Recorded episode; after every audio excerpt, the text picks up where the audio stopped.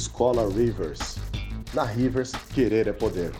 www.escolarivers.com.br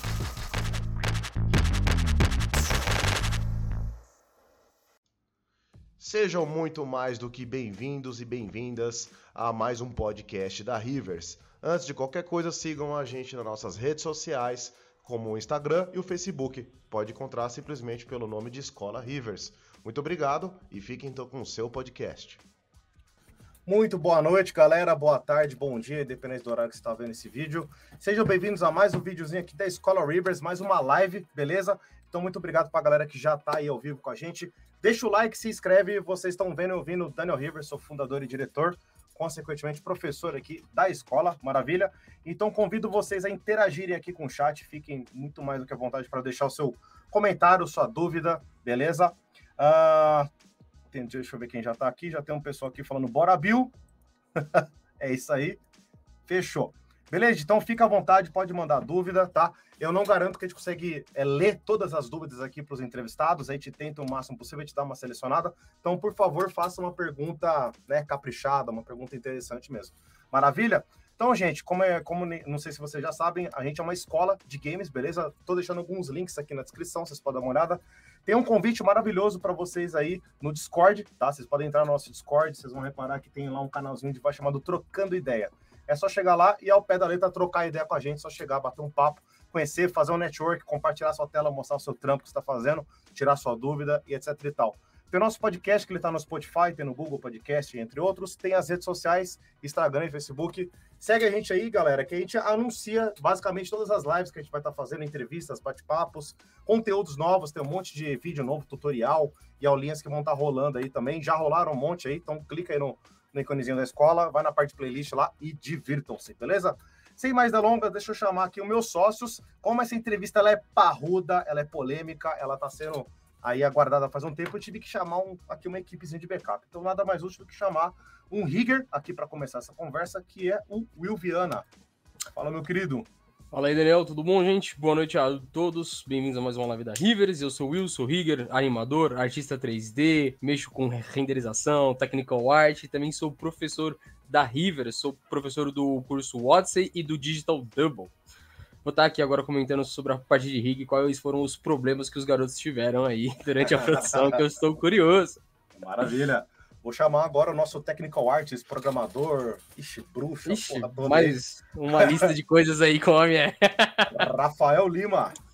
Fala aí, querido. Olá, pessoas. Rafael Lima, é, co-fundador do Garage 207, mestre em game design, trabalhando com jogos há 10 anos, né? Programador, artista 3D né? Já passei por todo, todo o pipeline já da vida, né? De, de rig, animação, a tristeza.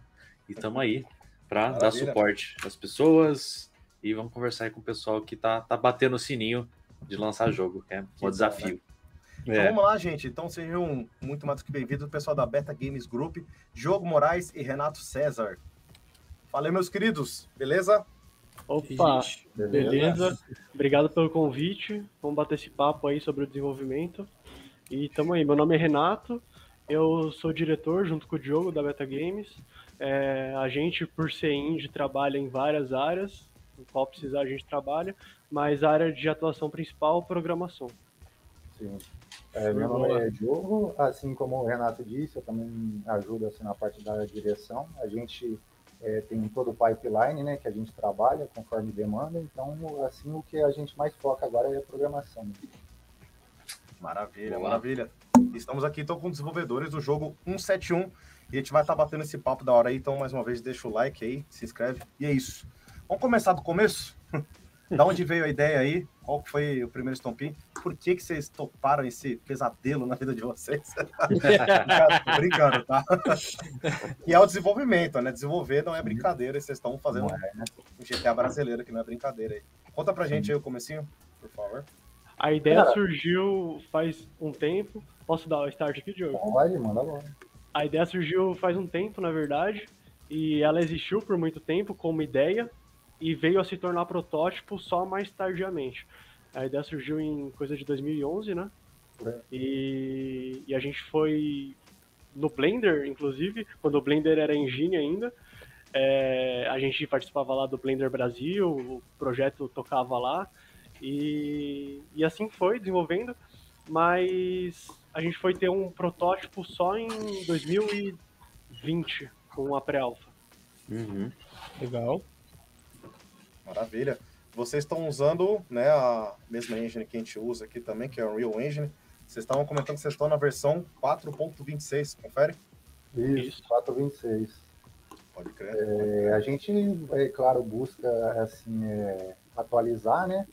Sempre quando possível, mas um dos pontos assim que a gente está um pouco fixo nela é que é, a questão de atualização sempre tem algum código ou outro, algum plugin que demanda atualizar, então isso, como isso demanda tempo, esse é o principal ponto, a gente está um pouco estável nela, mas a intenção já é atualizar. É, quando a gente está no meio da produção, nunca dá para ir atualizando, que nem sair na indústria, né, cara? É. Sempre demora. E às vezes tem plugin que middleware que não está atualizado ainda, você tem que aguardar, então é Pois é. É, ou então, ou então você simplesmente troca uma função que você usava, não existe mais. Isso. Parabéns, mas dois meses de produção. Né? É. Então é, tem que tomar um certo cuidado. Sim, exatamente. Pode crer, pode crer. É, é uma, bom, tem uma porrada de perguntas, gente. Fica à vontade para deixar sua perguntinha aí. Mais uma vez, sejam. Perguntem bem, elaborem bem a pergunta. Tem muita coisa para perguntar. Eu sei que dá muita curiosidade para muito assunto aí, mas é legal vocês aproveitarem bem o espaço de vocês. Cara, a primeira curiosidade que eu tenho não é nem tanto coisa de desenvolvimento, é estipular valor, que eu vi que tá R$ 59,90, se eu não me engano, né, na Steam. Como é que é essa parte de vocês estipularem o valor do jogo é da cabeça de vocês? Vocês têm que fazer contas? Conta pra gente aí, se for possível, claro, como é que vocês elaboram essa, essa continha aí. Claro, na, na questão de é, estipular um valor, seja de jogo, seja de qualquer produto, tem várias coisas que você deve levar em consideração, né? Por exemplo, até escala o número de vendas que o seu produto, no caso, vai ser vendido, né? É por isso que, por exemplo, você vê outros jogos de mundo aberto é, com preço mais elevado do que GTA, por exemplo, né? Então, tem essa, esse parâmetro aí de quantas unidades que você vai vender e se é, aquilo vai te ajudar de alguma forma, por exemplo, ajudar no próprio desenvolvimento em si, ou mais para a questão de investidores, etc. Então, muita coisa ali é, participa na hora de, de é, estipular um preço, inclusive na própria Steam lá tem aqueles preços regionais, né? Então, os próprios preços regionais de cada país, na hora que você vai escolher, você verifica se a moeda está forte, e etc., né? Quanto que vai vender naqueles, naquelas regiões. Então, é muitos cálculos assim que você te ajuda na hora de escolher um preço, até em preço de jogos similares, por exemplo, né? Então é muito, muito parâmetro que você faz na hora de escolher o preço.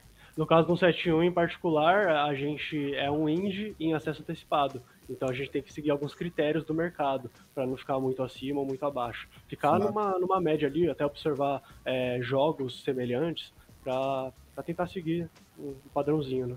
Sim. Ser, de certa forma, o mais justo possível, né? Porque, por exemplo, é, um preço que seja justo vai ajudar o desenvolvedor, a desenvolvedora, né, a angariar mais recursos, seja para fazer um jogo em curso ou terminar, fazer um próximo jogo. É, é isso. é isso. E a, a, vocês da Beta Game, vocês não tentaram desenvolver nada antes, né? O 171 ele foi ao pé da letra o primeiro jogo mesmo que vocês começaram a fazer, correto? Cara, eu até tentei fazer um aplicativo, não era muito bem associado a Beta Games, mas eu tentei fazer, né?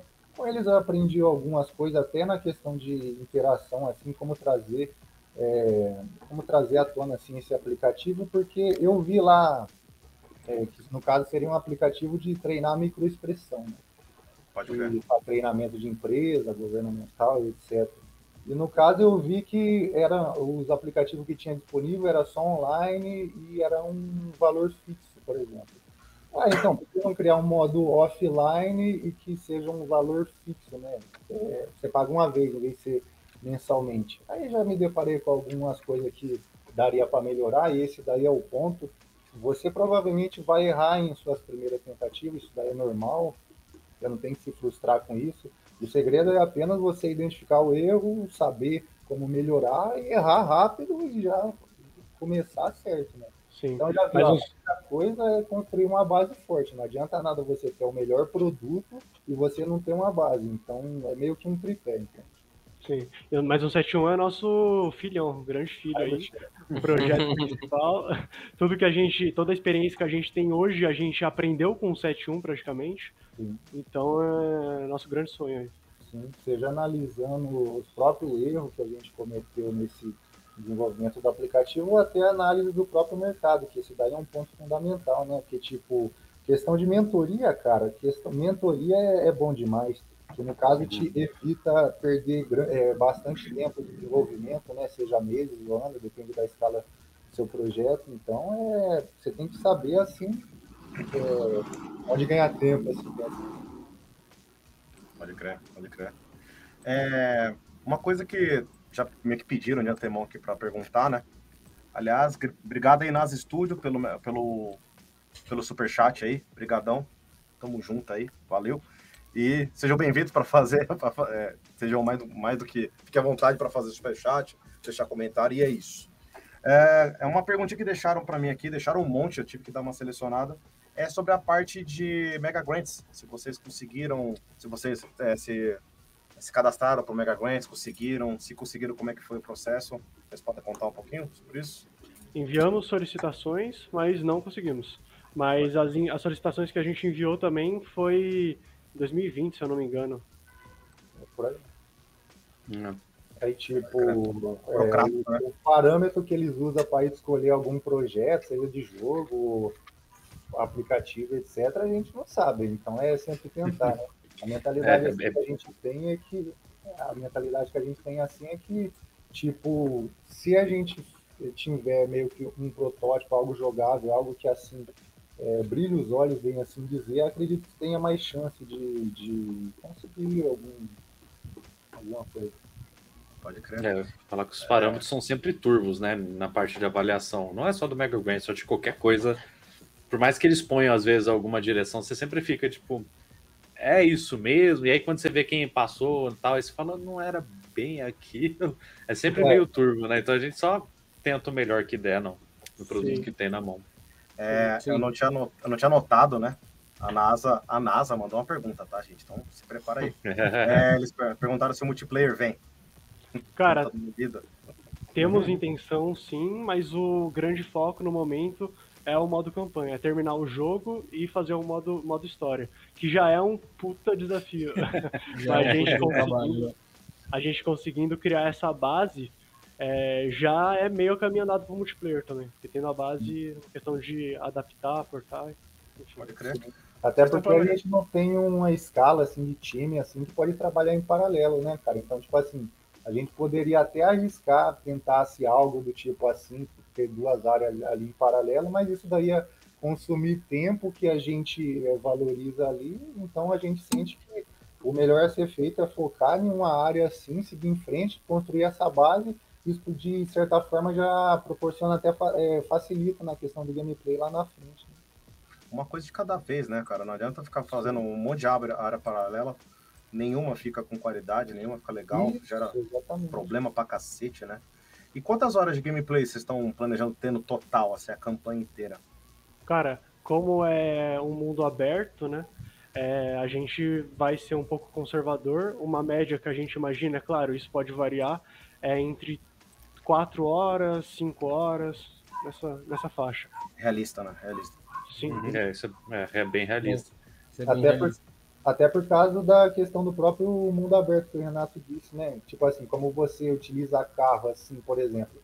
Ah, vai no ponto A para fazer alguma coisa lá, sei lá, pode ser algo muito específico de uma missão, ser cada uma ser única ou cada uma ser o mais que facilita tempo ali mas, tipo, por ter carro, ter facilidades ali, você pode chegar num trajeto mais rápido, né? Então a gente sempre tem que considerar isso na hora de rascunhar até o próprio modo história, né? Porque não adianta nada é, a gente querer, sei lá, vamos fazer 6 horas, 10 horas e encher de coisa em enrolação de linguiça, entende? Uhum. É, buscar equilibrar para ter o máximo, tirar a maior essência de cada parte, né? Porque seria muito ótimo a gente falar 10 horas agora aqui, mas a é, realidade não, não é. Só não vai dar. Não. É, eu até... Ah, pode falar, pode falar. Não, eu ia fazer uma pergunta para vocês, então termina aí o raciocínio. Não, eu ia comentar que a gente até chega a seguir essa filosofia de faz... não fazer muito, fazer um pouco, mas fazer bem. Então, por exemplo, uhum. o mapa não vai ser um mapa cabuloso de gigante, mas vai ser um mapa médio, pequeno, médio, mas que tem que proporcionar uma experiência bacana, entende? Uhum. Então, o modo história seguindo essa mesma lógica.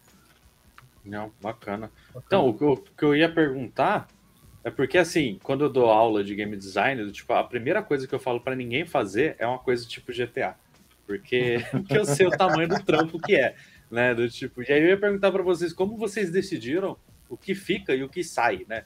Porque tipo, tem infinidade de mecânica, carro, moto, saca? Hoje em dia, sei lá, no GTA tem, tem avião, trocentos tipos de arma, conversa. Ah, tá. É, entendeu? Tem várias, várias áreas. Como que vocês decidiram do tipo, não, isso aqui é o essencial que a gente quer no nosso jogo e o que que a gente falou, não, deixa quieto, vou pôr não, porque nem. Não, sabe, tipo, vai ser um puta de um trabalho para 20 minutos ali a mais no gameplay, não vale a pena. Essa é a própria, a própria intenção com acesso antecipado, né? Porque quando o jogo está em desenvolvimento, tipo assim, ele pode ganhar um certo hype, mas a prova de fogo assim é só quando ele lançar, né? Então o público vai odiar alguma coisa, vai amar outra coisa. Então você tem que pegar o feedback da galera e ir afinando, né? Na questão uhum. de carro, na velocidade, até a escolha se vai ter primeira pessoa, online, tipo, isso vai ser quanto de orçamento de tempo você tem. Então, tipo, por exemplo, ah, o modo online não é só botar uma câmera lá dentro do carro e valeu. Tipo, ah, o volante vai virar, os velocímetros vai funcionar, a rádio vai funcionar. Quanto tempo custa isso? Então, é desde, por exemplo, esse é, simples exemplo aqui, até a bandoleira lá, que tipo, no, na pré-alfa, tinha arma lá visível nas costas, né?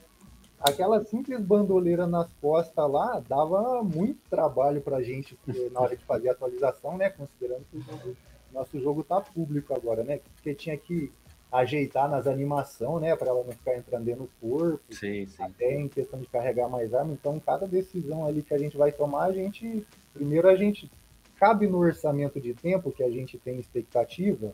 E orçamento de tempo a gente trabalha com custo também, né? Quantas pessoas claro. vai ser interessante, claro. até para escalar mais pessoas, você tem que ter um responsável para fazer aquelas escalamentos, né? Às vezes pode não dar certo alguns escalamentos, então tudo gira em volta do tempo, basicamente. Sim, sim. E esse feeling a gente foi pegando com o tempo também, né? É, de saber o que é mais importante, saber como criar uma visualização do que é o jogo final isso é muito importante também. É. É, quais são os elementos que, por exemplo, torna um sandbox legal de se jogar? Sim. Fluidez, o que, que, que vai ter, qual veículo, o que, que você vai poder fazer. Isso a gente foi construído com o tempo. Hoje a gente tem uma visão de jogo é, mais, mais sólido do que a gente tinha antes. E, inclusive, o tópico de Early Access que o Diogo comentou é um ponto importantíssimo nisso, porque a gente consegue desenvolver o jogo com a comunidade. E essa uhum. foi até a ideia de lançar em Early Access porque a gente recebe feedback diariamente da, do pessoal. E filtrando isso, a gente consegue direcionar o jogo para a direção certa. Não, é, tá é, então vocês estão dispostos a tipo, cortar partes ou adicionar partes pelo, pelo que vocês pegam do Early Access, né? Isso é bom. Isso, isso, isso é, é ótimo. tipo, até na própria questão da fluidez que o Renato disse, por exemplo, é, tudo é na questão de teste, né? Até a prova de fogo que eu disse, que é a questão do público jogar. Por exemplo, o, nos testes lá, a gente estava vendo que a animação lá de entrar no carro estava muito lenta, né? Tava é, demorando quase dois segundos. Então, pô, a gente daria para agilizar ali. Então, vamos ver como que é nos outros jogos aqui. Sempre tendo uma base, né? Já tá, já tá validado aquela ideia. Então, a gente traz para o nosso escopo, viabiliza, né? Traz para nossa própria realidade ali, né? Para não ficar só um Ctrl-C, Ctrl-V então, tipo, a gente, ah, não, ó, seria mais interessante entrar no carro de forma mais ágil, né? Então, querendo ou não, cara, a fluidez num jogo é o que dita se ele vai ser legal ou não, né? Se você, por exemplo, vai sacar uma arma, vai recarregar uma arma, vai entrar no carro, vai fazer qualquer coisa. Se tudo demora muito tempo, cara, pode ter a animação mais realista que for, pode, você pode ter investido o que for naquela fun funcionalidade que não vai agradar tanto, entende? Então a fluidez é o que a galera assim valoriza também, a gente sabe disso. Não apenas essa função foi apenas um exemplo, mas a gente sabe disso. É, é, é algo a ser investido e analisado, entende? Boa. É, tô com uma perguntinha aqui que, na verdade, até alguém já perguntou aqui. Aliás, agradeço o pessoal que está comentando aqui. Inclusive, parabéns aí que o pessoal tá falando que ainda apoia o jogo, né? Mesmo, é, mesmo ainda só tendo lançado uma, uma versão é, de Early Access, né? Cê, ah, só, só essa dúvida. Ano passado vocês lançaram o Early Access, confere? Isso. E, e novembro a, aí, de 2022. Novembro, novembro de 2022. Aí vocês têm previsão do lançamento mesmo ou ainda tá ainda estão calculando? Cara, no escopo atual que a gente tem, a gente tem uma expectativa para entre 2024 e 2025. Realista também, realista. Realista também. Bem realista. Tem uma pergunta aqui que eu perdi onde ela tá, mas era sobre equipe. É, quantos que são atualmente na, na equipe de vocês? Cara, atualmente a gente, na verdade, está em processo de expansão da equipe, inclusive. A gente abriu algumas vagas recentemente para trabalhar na parte de criação artística. É, mas é bem dinâmico isso, porque, por exemplo, é, a gente vai fazendo por fases, né? Então, é, em algumas fases tem uma quantidade de pessoas trabalhando, em outras tem outra, e assim vai. É, hoje, acredito que seja cerca de 10, é, 15 pessoas mas a gente ainda está é, preparando terreno para expandir mais ainda em outras áreas. Claro. Como semanas, assim. varia também por setores, né? Por exemplo, dessa que a gente fez a escalação da, de mais pessoa para ajudar a gente, seria mais focado na parte artística, mas conforme o desenvolvimento rolar, a gente vai precisar mais na área de programação e etc, entende? Então vai variar muito conforme a, a demanda, né? Pouco a pouco também.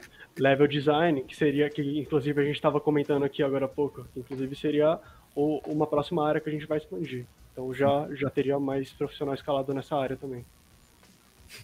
É isso aí, na área, deixar, cara. Boa e sorte. na área aí de, mano, Higgins, falando aqui como Rigger. Eu tava esperando essa pergunta aí. cara, eu queria, é. já jun... queria já juntar um monte de, mano, pergunta junto, que é tudo mesmo. Higgins, vocês estão, mano, procurando.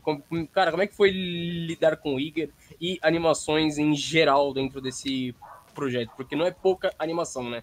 Ainda mais para dar vida para ele, para ficar um mundo aberto, assim, vivo. Como é que foi ter essa experiência toda? Como é que foi lidar com isso? Qual foi os trâmites, rolês? Cara, desafiador, porque. É, cara, é muita. Nesse, nesse tópico da animação tem muitas áreas envolvidas, né? Por exemplo, a gente usa. É só um exemplo, a gente usa o esqueleto para todos os personagens. Então a gente tem que, ah, teve que achar uma forma de encaixar certinho cada situação aí e ainda não tá bem encaixada. Então é um trabalho que a gente vai evoluindo. Mas em relação às animações, a gente é, tenta pegar a animação do, do Marketplace, que tem bastante disponível hoje, mas ainda assim é um desafio porque muitas das animações que a gente precisa não tem no Marketplace também. Então a gente tem que terceirizar com o animador para criar essas animações. Inclusive, para a versão beta e final, a gente vai comprar o equipamento mocap para já trabalhar melhor nisso, né? E aí não precisar criar animações do zero. Aí seria mais uma questão de é, remoção de ruído e adaptação da animação para implementar no jogo, né? É, e voltar a implementar tudo de novo, né? Você... Voltar a implementar isso que eu ia falar. Maravilha, maravilha. Bacana, bacana. É, bom, tem um assunto aqui que estão tocando no chat. Aliás, gente, as perguntas aqui que a gente está priorizando são perguntas focadas para o desenvolvimento aqui o canal da escola, a Escola Rivers, é focado em desenvolvimento, tá? Então, feature de jogo, tal, essas paradas, vocês perguntam para ele depois em off, né? Aqui a gente tá com foco de saber como é que foi a programação, como é que foi a produção, como é que foi o marketing, etc. É, eu queria perguntar a paradinha aqui, pô, isso aqui é um negócio chato para todo jogo, né, cara? Que é arrumar dinheiro, arrumar grana de um modo geral. Queria perguntar para vocês sobre o crowdfunding. Como é que foi a, a experiência de vocês com o crowdfunding? Deu certo? Foi, vocês conseguem dizer que foi uma experiência legal? Conta pra gente um pouco, por favor. É, a questão de levantamento de recursos é sempre um ponto delicado quando se trata de jogo indie, né, cara? Então, tipo assim, você tem que entender qual é a opção disponível no mercado, né? Que, tipo, ah, não só tem crowdfunding, né? Você pode pegar, por exemplo, o recurso que da Ancine lá, né? Ou de próprios investidores anjos, o próprio Mega Grant, Grant que a gente estava conversando. Então você já tem que é, saber primeiramente o que, que você é, tá buscando, né? Por exemplo, você ir atrás de investidor, então você está tá disposto já a falar sobre equities, né? Então, na questão de campanha, a gente viu que é o que mais funcionava para a gente, né? Então, primeiro é a primeira coisa é você tem que analisar outros jogos, né? Outros o quem deu certo, quem deu errado, o que que eles fez nessas plataformas, né? E ah, quanto o seu jogo você acha que, sei lá, demandaria de recurso para ele ser feito? Então, como que é as recompensas, as metas, todas as informações lá. Você sempre tem que deixar de forma clara, né? Porque isso é o que o público preza, o público é, que ele está interessado em, em, ajudar aquele jogo e saber quando que ele sai, né? As informações mais necessárias. Então você tem que rascunhar, né? De certa forma, tudo que vai ter na sua campanha lá, provavelmente é, você pode não ter um bom, ser bem sucedido na sua primeira campanha. Inclusive a gente não é a nossa primeira campanha que foi bem sucedida. Então a gente tentou uma, é, deu errado, a gente buscou entender o que, que a gente fez de errado, né, para tentar é, viabilizar a próxima, né? Então, tipo, inclusive até olhando outros jogos lá, né, é, que eu comentei, então, é, ir analisando e testando, né? Porque é, a questão mais é você saber se o que você está falando atingiu a base que você queria, você tem base, então tem muitos poréns assim que você tem que avaliar assim, na hora de levantar recursos para desenvolver. E muitas das vezes você tem que chegar com, com um protótipo, né? Então, tipo assim, você não pode chegar simplesmente com ideia lá, colocar é, só as ideias lá e é isso, né? Você provavelmente pode não ter um histórico lá já de início, né? Então, se você chegar com um conceito, algo que dê mais base para o público viabilizar, entender a sua ideia, saber do que se trata. Então, é, são vários pontos assim que você tem que levar em consideração e que vai ser difícil, cara. Não vai ser fácil, não. Tipo, Sim. quando se fala de campanha, é algo delicado, né? Porque você se compromete com todos os apoiadores a entregar aquele protótipo que você se propôs a fazer, né? Então, é, você vai ter que ter sua ideia já muito bem definida, propor algo muito bem definido para você avançar, né, cara? Faz todo sentido. É, pessoal, vou pedir um, um breakzinho para a gente fazer aqui só um jabá da escola rapidinho. Então, quem precisar ir tomar uma aguinha, fazer um, fazer um pips, esse é o momento. Galera, rapidinho, para quem não conhece a gente aí, tá chegando, tá só para conhecer o pessoal. Prazer, a gente é a Escola Rivers, a gente dá diversos cursos aqui na escola. Inclusive o Odyssey é o nosso carro é o nosso carro-chefe, ele é um curso voltado para desenvolvimento de personagens de games tá? Então a gente passa toda uma parte de Unreal, onde a gente ensina meio que do final para o começo, né? A gente ensina o que, que o personagem, o que, que o artista ele tem que ter que entregar numa engine, né? Então já ele ligado com movimentos, com texturas e etc e tal. E aí depois, com o decorrer do curso, a gente ensina toda a parte de anatomia, de escultura, de tal, de look dev, né? Texturização, rigging, é, física de cabelo, construção de roupas etc e tal. Então tem toda uma parte técnica, obviamente com todo o embasamento conceitual, beleza? Ele tem sete meses de duração, beleza? Tem uma turma rolando ainda, tem aí a última chamada para vocês, ainda dá tempo de estar tá se matriculando. E a próxima turma vai abrir daqui dois meses. Então, para quem quiser pegar do zero mesmo, daqui dois meses vai abrindo uma turminha aí, tá? Nos nossos contatos aí na, na descrição do vídeo tem mais de um contato para vocês entrarem com a gente. E um segredinho, aqui esse, né, esse número de celular que está aqui em cima, ele é um número onde eu olho de vez em quando, tá? Então vocês podem tirar dúvida diretamente comigo beleza? Tirar dúvidas sobre conteúdo, né? Sobre tudo os softwares e tudo mais, beleza? Pode entrar por e-mail também. E vamos lá, rapidinho mostrar para vocês que a gente também tem um curso de game design. Confesso, modéstia à parte, que é uma coisa bem rara de ter no mercado de escolas aí, um curso voltado para game design mesmo, você elaborar mecânicas, sistemas, coisas que a gente está falando aqui, né? Como que você se é, sente que você está se divertindo, como você está progredindo, ganha, perde, etc e tal. Sistemas, né, toda a parte monetária do jogo, e enfim, tem um monte de coisa que dá para você balancear e progredir no jogo, beleza?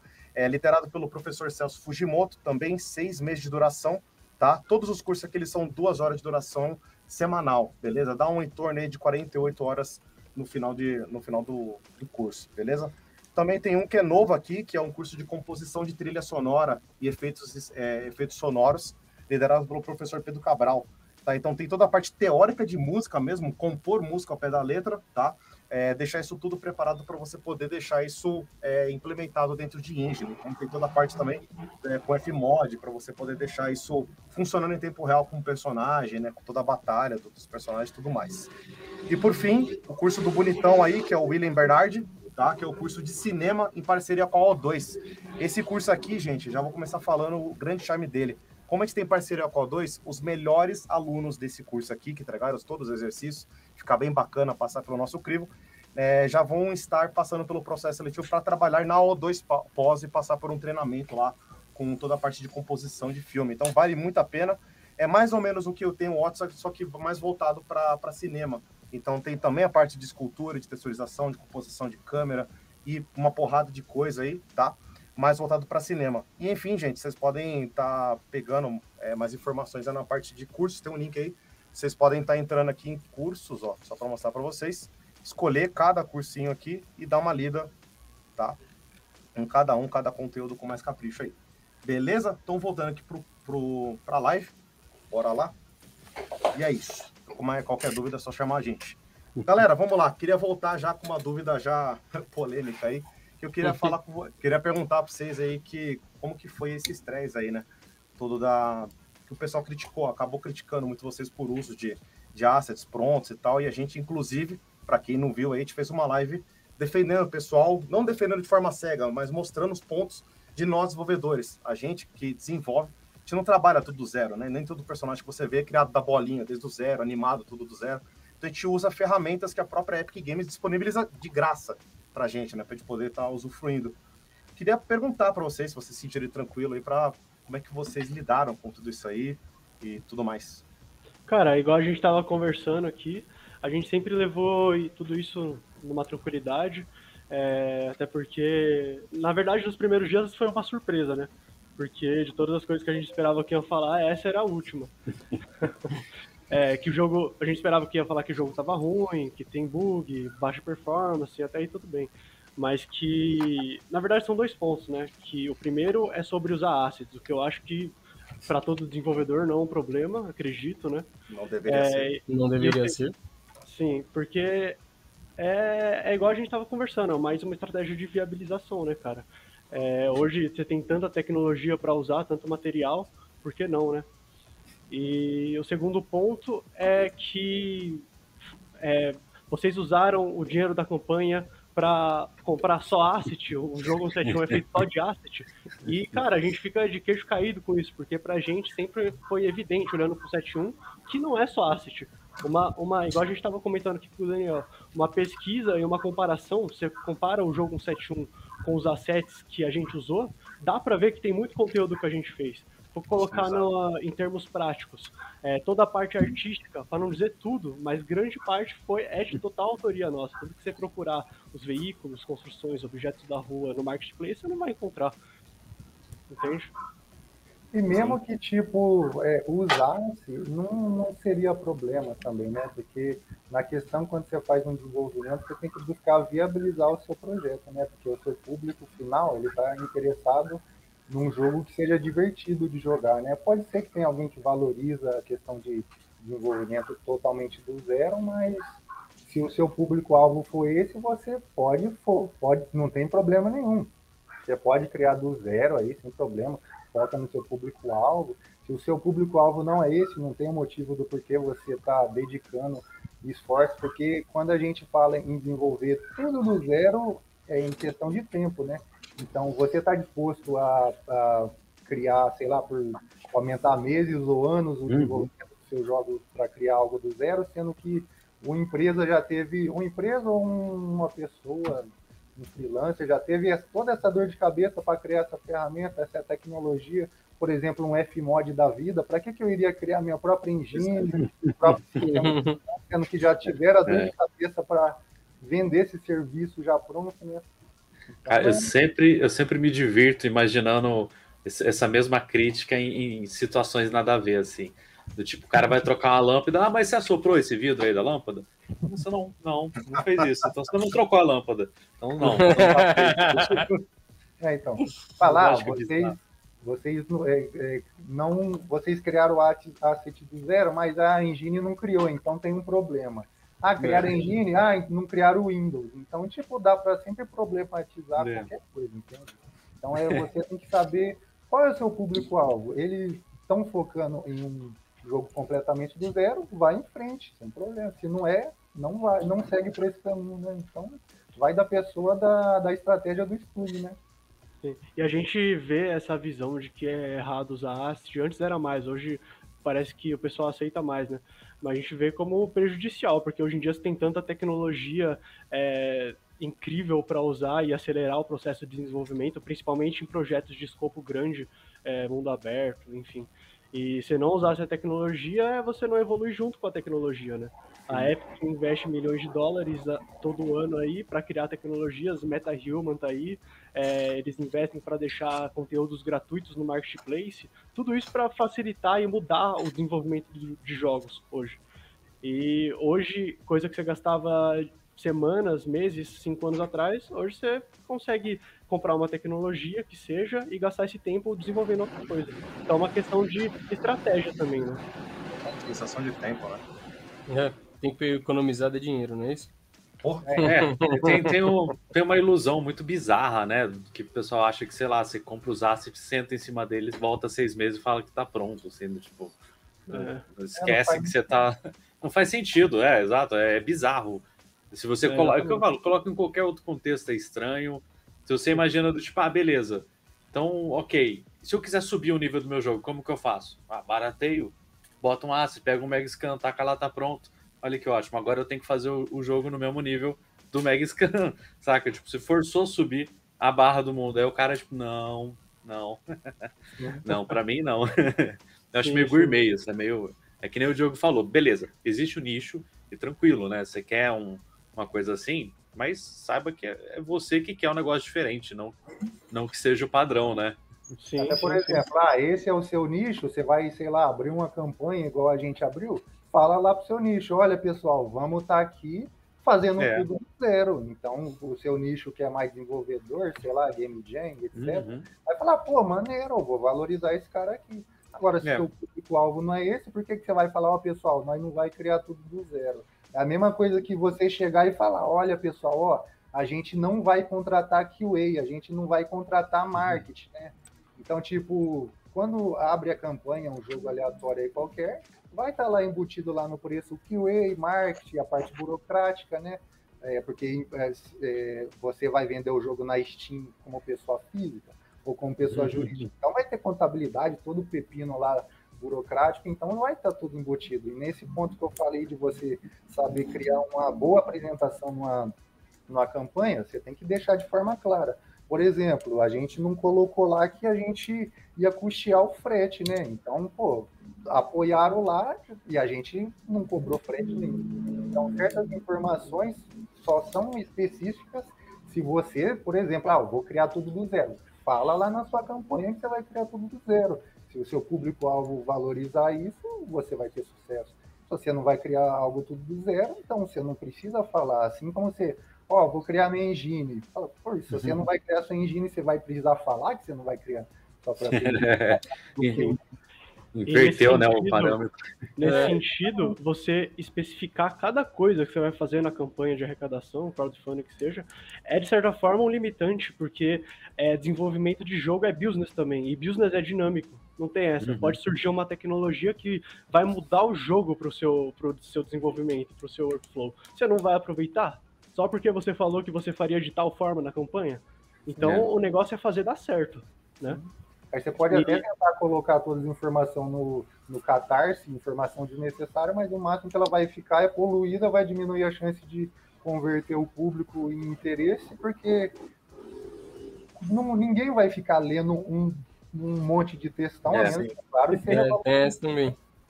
Então, tudo vai de estratégia, né? Inclusive a questão do que o Renato falou, por exemplo, no meio do desenvolvimento saiu a meta meta é, meta uma, né? Não, a meta uma, né? Meta uma, sim. O meta uma. Tipo, ah, você na campanha lá prometeu que vai fazer todos os personagens do zero, sendo que agora, sei lá, tem uma, um, uma ferramenta ali que pode te ajudar. Pô, então você tem que equilibrar ali às vezes Em certas uhum. situações ali, o personagem do zero ainda vai compensar muito. Então depende é. muito. Então, Sim. sempre avaliando, né? Não existe, ah, não, ó, eu acho que isso é errado porque não funciona comigo, então não vai funcionar para ninguém, não existe isso. Sim, igual o Rafael falou também, tem esse conhecimento popular de que usar asset em jogos é baixar o asset, copiar na pasta do jogo e pronto. Não tem mais nada. Tipo assim, é. todo um trabalho. Como a gente queria, né? É, nossa, seria muito mais fácil a nossa vida, cara. É, tem todo o trabalho de adaptação, implementação no projeto, teste para ver se tudo funciona bem junto. É, você tem que, é, igual eu comentei, adaptar para sua proposta, né? Porque não é simplesmente colocar o asset dentro do jogo e pronto. Seu jogo tem um propósito, seu jogo tem, tem um. Como é que eu posso dizer? Uma estrutura que você criou na sua visão, né? Do que você quer que ele seja. E tudo isso tem um trabalho de adaptação. E tudo isso precisa de profissionais para fazer essa adaptação. Não vai sair da cartola essa adaptação, todo esse trabalho. E além disso, no nosso caso, igual eu já comentei, comentei, a gente adicionou muitas funções em cima desses assets. assets. A gente modificou bastante coisa. A gente entrou em contato com os caras, com os desenvolvedores que fizeram o asset, porque a gente precisava de código personalizado para funcionar no 7.1. E todo esse trabalho é pesquisa, teste, teste, teste, teste, otimização. E leva tempo, cara. Sim, o, o, a, o próprio sistema de carro, por exemplo, ó, tem esse sistema de gás. A gente baixou, é, comprou a tecnologia de física de carro, aí beleza. Mas ele não amassa o carro direto. Esse carro de gás aí, por exemplo, olha os decalques, toda a textura em volta lá. Quem fez? Estava no pacote. Se você atirar com uma arma no gás ali, ele vai explodir. Veio junto com, com, com o plugin, não, né? Então, ó, a luz de ré, tudo que funciona aí foi pensado. Se a gente atira no pneu lá, quem fez o pneu furar foi nós que desenvolveu ou foi o Assist? Então, isso qualquer área que a gente for olhar, por exemplo, as próprias árvores. Pô, jogo grande usa aquele Speed Tree lá, né? Não é só porque é uma ferramenta, por exemplo, tem plugins na engine que você pode acelerar o desenvolvimento de árvores. Mas a criação de textura, a pesquisa de, de árvores, né? Por exemplo, ah, você vamos, vamos expandir o mapa. Então, pô, a gente teve toda uma, uma pesquisa para saber quais árvores tem em cada região, saber o nome de cada árvore, saber a altura, qual é o nível ali de, de árvore, quantas variação, né? Quanto tempo a gente gasta naquilo, orçamento, etc. Então, é, é. não é porque o plugin de árvore ele vai te facilitar que ele vai te dar tudo pronto. Então, sim, sim. ela te facilita numa área, mas você gasta o tempo que você economizou nela em outras áreas. Esse daí que é o segredo. Sim, e nesse sentido aí do, do exemplo dos carros que o Diogo comentou, são, vixe, dá para fazer uma lista enorme de mecânicas, cara. Destruição do carro, colisão, você atira no carro, o que, que vai acontecer em cada parte, qual o dano, qual a propriedade única de cada carro, sistema de tunagem que tem, todo o HUD ali, é, a, a, inteligência artificial do tráfego dos carros na rua, isso não vem no, no pack, tá ligado? É, é, só aí deu quatro meses aí já. É. é então, então, num trabalho que parece que o pessoal que fala isso não enxerga, cara. Entende? Pensa, ó, você pode roubar esse carro no posto ali, só de você entrar pela porta esquerda ou não, se tem motorista ou não, se você no meio do caminho atropela alguém ou não, se vem polícia ou não, se você liga a rádio ou não, é uma infinidade de possibilidades e você só simplesmente quer ir na oficina. Imagina quantas possibilidades não foi programada só para você chegar até a oficina, entende? Então é simplesmente não faz nem sentido as críticas. É bom. Cara, não, e de um modo geral também, isso foi causado porque vocês sempre foram transparentes, né? Vamos, vamos deixar bem claro aqui essa régua, que vocês têm um trabalho com comunidade, sendo que tem desenvolvedor que está cagando e andando para a comunidade, né? E querendo ou não, comunidade, marketing, toda essa parte aí, isso tudo faz parte do desenvolvimento. A gente conta como desenvolvimento só quem está rigando, quem está modelando, quem está programando, mas dar atenção para a comunidade, ser transparente, isso também é, é desenvolvimento em si. Né? E vocês foram transparentes. Inclusive, até o pessoal que elogiou isso aqui, né? O Kita Manquita ele falou isso aqui exatamente. Né? É, mas é que tem um, tem um, um problema de transparência, é que o pessoal não está acostumado com uma transparência quando vem do lado dev. Você está tipo abrindo o capô às vezes, né? E quando você é. abre o capô, o cara ele não entende o que tem lá dentro, mas ele sabe apontar o dedo. É, hum. é que nem eu comentei na, na, na, na live que a gente estava falando disso, né? Tipo, ninguém em nenhum catarse, em nenhum lugar vai colocar lá o orçamento de marketing saca? Porque ninguém exatamente, quer ver isso. Exatamente. Só que, cara, você vai gastar 30%, 50% da produção em marketing. Nem que gaste. Não tem escapatória. É.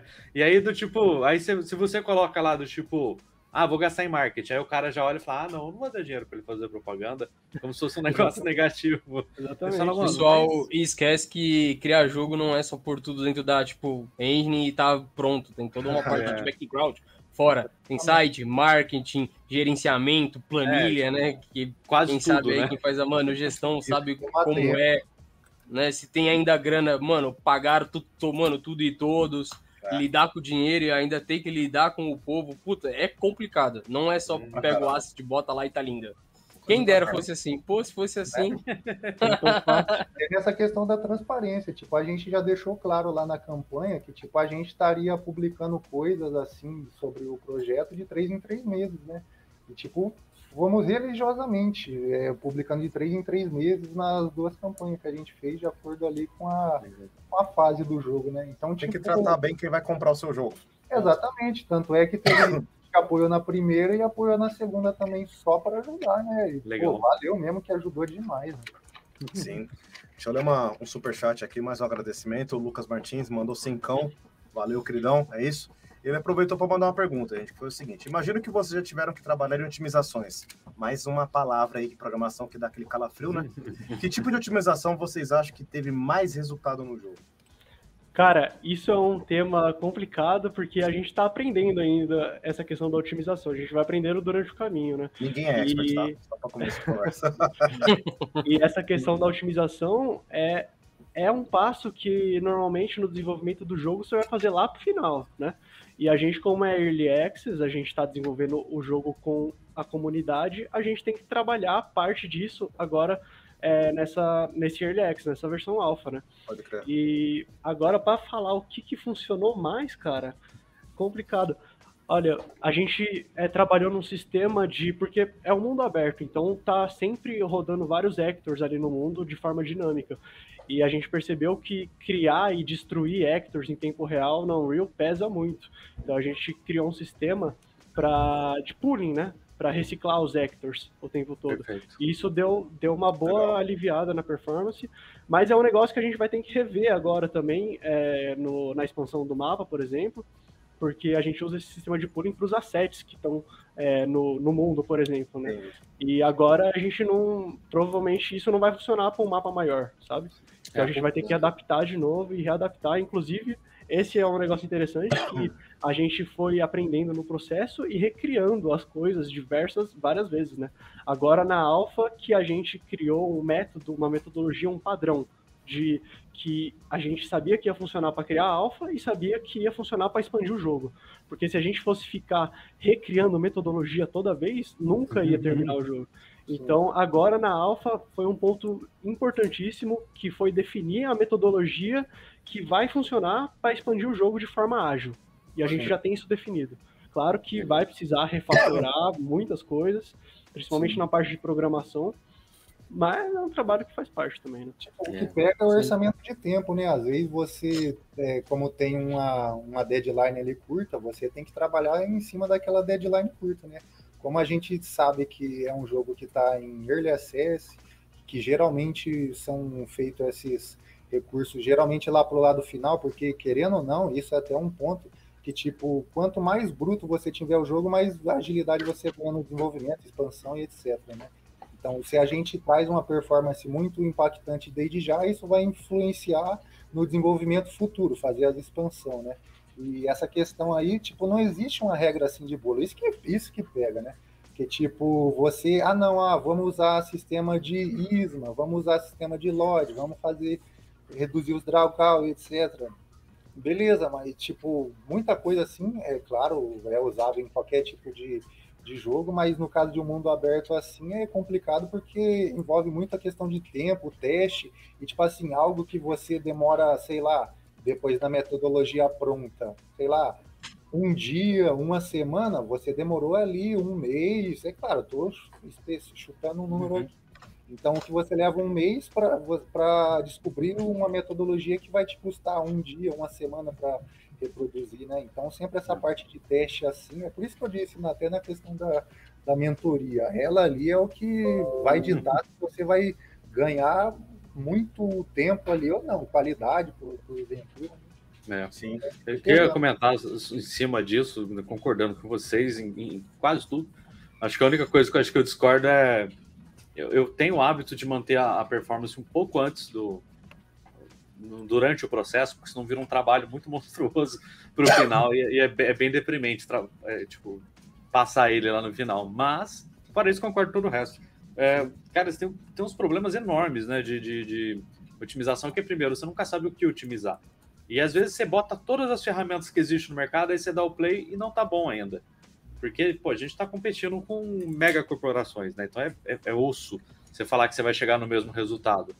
E aí, aí, aí cai naquela, aí você, pá, chegou no, num frame rate X. Você fala, ah, vou, vou trocar todo o método do, sei lá, do personagem para ganhar isso. Aí você ganha, aí você ganhou dois FPS. Caramba, agora, o que, que eu faço? Aí você fala, ah, agora o problema é programação, que você falou, tá carregando muito ASIC. Aí você faz o pooling. Aí você descobre que, que essa técnica tem um problema para escalonar, porque ela vai comer na memória. Fala, ah, beleza, então eu vou usar assim, mas vou usar também o. Como é, é, é um inferno infinito, assim, ele, ele não tem fim. Normalmente você, você, ganha por exaustão, assim, e fala, ok, cheguei num, num FPS que é aceito, que não é bom, tipo, vitória, e aí você reza para sair alguma tecnologia, tipo, sei lá, DLSS e tal, para para comer o dobrar o seu FPS em algum momento, porque é pesadíssimo. É por aí. É por aí mesmo. Você chega uma hora assim que você fala, beleza, tá aceitável, bora lá, é. mete marcha. Tem várias ferramentas de depuração ali que ajuda bastante, né? Aí, tipo, Sim. o complicado é que você tem que, é, sei lá, desossar para encontrar essas partes aí, né? É, que é o trabalho de detetive, né? né? Sim, que às vezes tem algum risco. Você tem que fechar, sei lá, todos os aplicativos do computador, porque vai, sei lá, às vezes deu um pico lá em uma certa área, mas é o seu Windows verificando um update, entende? É. teve, teve vários problemas de performance que eu, que eu descobri que era do tipo, sei lá, quem tava testando tava com quatro janelas da Unreal abertas, só porque hum. abriu um static mesh, abriu um, uma animação, aí, aí, ele soma, aí o cara dava play e falava, ah, não dá memória, pá, do tipo... E aí, e aí o cara falava, eu dava play na minha e funciona. E aí? Tá ligado? Tipo, até você entender que, puxa, tem a ver com outra coisa, que tem nada a ver com o seu jogo. Um rolê. E aí, é igual você comentou, né? né? É um processo de investigação, estudo, análise, é. teste. E isso, igual o Diego falou, não tem receita de bolo, cara. Cada caso é um caso, cada jogo é um jogo. O, o mapa do 171 não é um mapa de outro jogo, o código do 171 não é um código de outro jogo. Aí já entra estrutura de, estrutura de software, arquitetura é. de software, enfim. Sim, mas, mas aí, aí, nessa de abrir várias janelas, você na tentativa ali de trabalhar em lote, sei lá, fazer algum serviço de, é, de lo, é, em lote, aí a engine está sugando memória ali de fundo. Sim. E até caixa. Quantas vezes crashou essa engine, dá para perder é. a... Dá, nossa, dá pra perder Vira a Vira mesa, né? Lá, é. o Rafa tá com fãs aqui. Aí, Olha só, agradeço. Estrelinha aí. Galera, como a gente está aqui quase na reta final da live, tem uma pergunta que eu deixei ela escondidinha aqui, achei ela, que ela é essencial para todo mundo que está vendo a live aí, seja você um mero simpatizante de desenvolvimento de jogos ou que está começando, está estudando, enfim, é nada melhor do que você ouvir dores e dicas do pessoal que está desenvolvendo atualmente, né? Então tem um pessoal aqui, ó, do Glitter, ele perguntou o seguinte, mano, e como tem sido esse processo de desenvolvimento? Qual seria a dica de ouro com base na experiência do que vocês estão tendo, tem algo para vocês que seria crucial? Cara, acho que é que tem muitos caminhos, né? Então você tem que descobrir qual é o melhor caminho para você. Hoje em dia tem muito material na internet para você estudar, é, inclusive a escola Rivers, que é, tem um conteúdo incrível. e, mas eu acho que, que a, o grande negócio é uma filosofia de persistência, mas não só persistência, persistência criteriosa. Então é você insistir até você conseguir, você fazer as pazes com o erro e saber que atrás de todo erro tem um aprendizado. E cada vez que você errar, você vai aprender uma coisa nova. Você vai usar esse negócio para criar uma escada e conseguir o que você quer. Então é criar um critério. É igual a Renata disse, acho que não existe também uma regra muito específica assim, que, por exemplo, algo que funcionou para gente pode não funcionar para alguém que está desenvolvendo um jogo 2D, por exemplo, né? E cada desenvolvedor vai ter a sua opinião ali. Tipo, a gente tem as nossas ali diferentemente, outros desenvolvedores vai ter as opiniões deles. Tipo assim, o que eu acho que, é, na minha opinião, seria algo ali, uma dica de ouro, é tipo você saber onde você está e para onde você quer ir, né? Então, por exemplo, ah, eu quero desenvolver um jogo de mundo aberto. Você não planeja do ponto A ao B, tá ligado? Por exemplo, se for pensar nisso, é por isso que, sei lá, ah, esse um jogo grande não é possível fazer. Não, você está pensando de uma maneira específica, né? Então, ah, não, eu estou no ponto A, eu vou ir até o ponto Z, que é desenvolver o jogo. Então, no meio do caminho ali, eu vou ter que rascunhar a questão de investimento, protótipo e etc. Então, você tem que caminhar no ponto B, no ponto C, etc. Você tem que viabilizar cada ponto até chegar no, na finalização do jogo, né? Então, é, ao meu ver, é isso que faz uma diferença importante quando você pensa em escala. Porque se você pensar em um jogo que desenvolve em um curto período de tempo, talvez não tenha essa preocupação, mas se você pensar em escala de meses ou anos, aí você já tem que pensar em um pouco mais de fracionar os seus passos, né? Porque se algo deu errado, você errou rápido, você aprende, corrige o erro para já voltar na, na partida, né? Porque esse é um jogo, um jogo que eu digo é um cenário que realmente não, não tem dó, entende? Então você tem que entender rápido e se adaptar para trilhar o caminho. É, a maior vantagem que eu vejo também, além de você, que nem vocês falaram aí, o Renato falou isso aí também no começo da live, de errar logo para aprender logo. Adorei o termo, tá, Renato? Fazer as pazes com erro, adorei isso aí. Vou roubar, vou usar em aula, tá? é, é ver também, vocês aprenderem também com o mais importante, que é o público-alvo. Então, o lance de vocês terem uma porrada de youtuber já streamando, já elogiando, já criticando, vocês ter esse feedback a cada três meses da galera, quando vocês vão postando novidades e tal.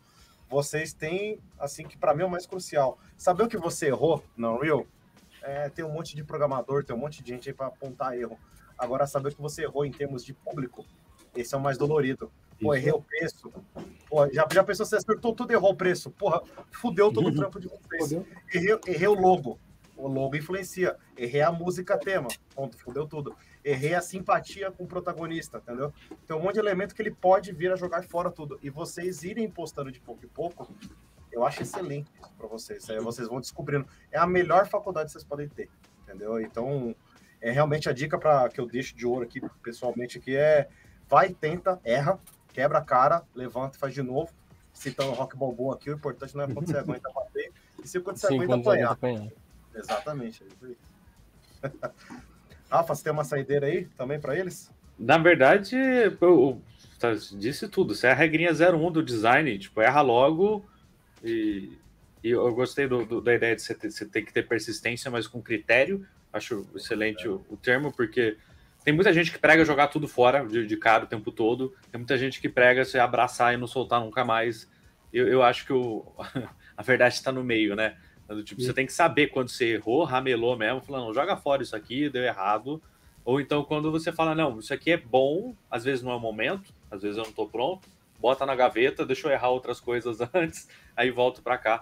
Normalmente o que eu falo é para alunos e tal, ou quem tá começando, é justamente isso. Tem um projeto de sonhos? Põe na gaveta, faz um ou dois antes, erra um monte, você vai se arrepender, vai fazer, fazer tudo errado, e aí, aí você não fica frustrado fazendo o seu projeto dos sonhos, né?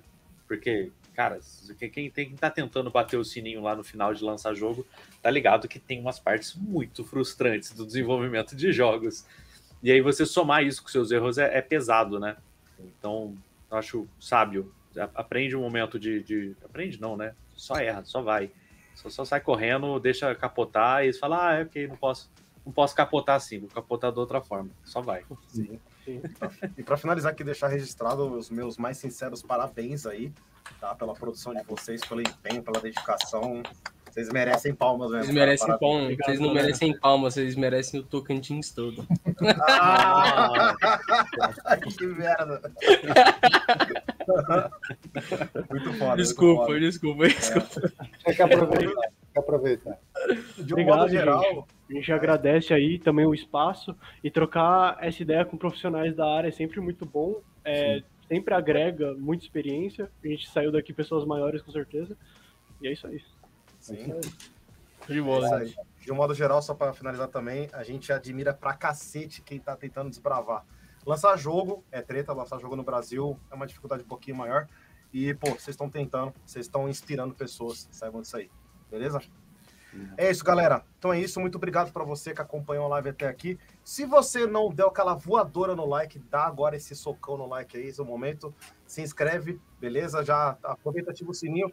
A gente tá tocando foda-se, tá? a gente, a gente posta o negócio e tchau. Então, para quem não ativou o sininho, não vai receber a notificação, tá? Então, tem que ativar o sininho para receber a notificação. Beleza? Convido vocês a dar uma olhada nos links aqui da descrição. Tem Facebook, tem Instagram, tem podcast. Isso aqui depois daqui uma mais ou menos umas duas semanas vai estar lá no nosso podcast no Spotify e Google Podcast. Maravilha? É isso então, Rit. Muito obrigado aí. Boa noite a todos. Excelente final de semana. Valeu. Valeu. Vocês podem ficar aí.